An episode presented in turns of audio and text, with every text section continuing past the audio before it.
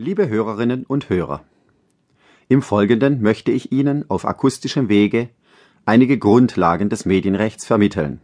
Ich stütze mich dabei auf mein Lehrbuch Medienrecht, das im Verlag Mohr-Siebeck in Tübingen erschienen ist und inzwischen mehrfach überarbeitet wurde.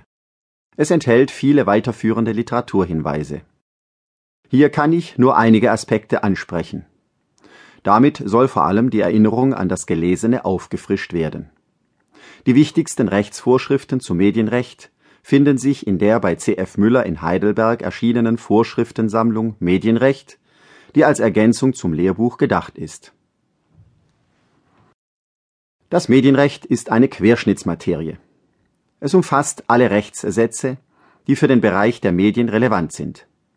Im Zentrum des Medienrechts steht die rechtliche Gestaltung des Verhältnisses von Staat und Medien dies betrifft im Wesentlichen die Freiheitsrechte der Medien gegenüber staatlichen Stellen.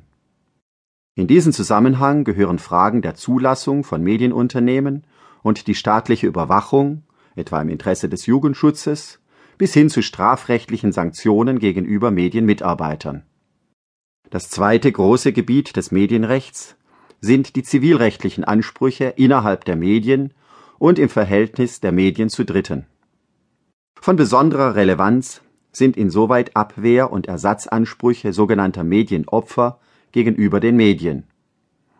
Urheberrechtliche Ansprüche sind hier zu nennen, ebenso Vorschriften des Verbraucherschutzes, die beispielsweise bei Verträgen zu beachten sind, die im Internet abgeschlossen werden.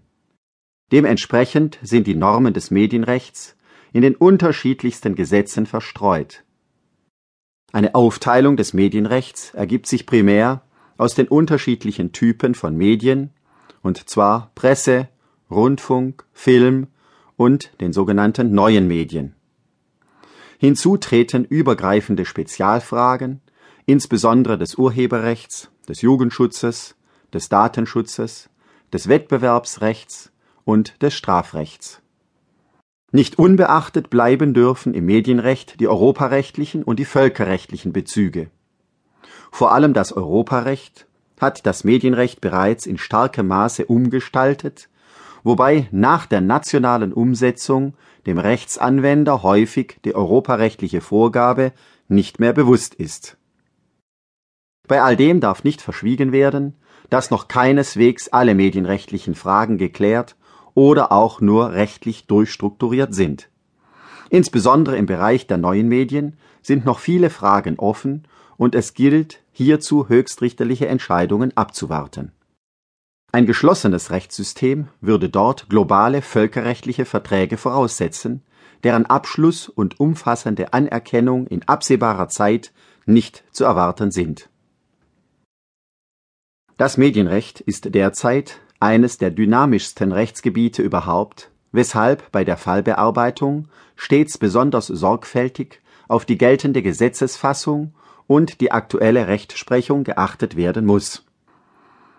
Das Medienrecht ist sehr stark mit der Entwicklung der Technik verwoben.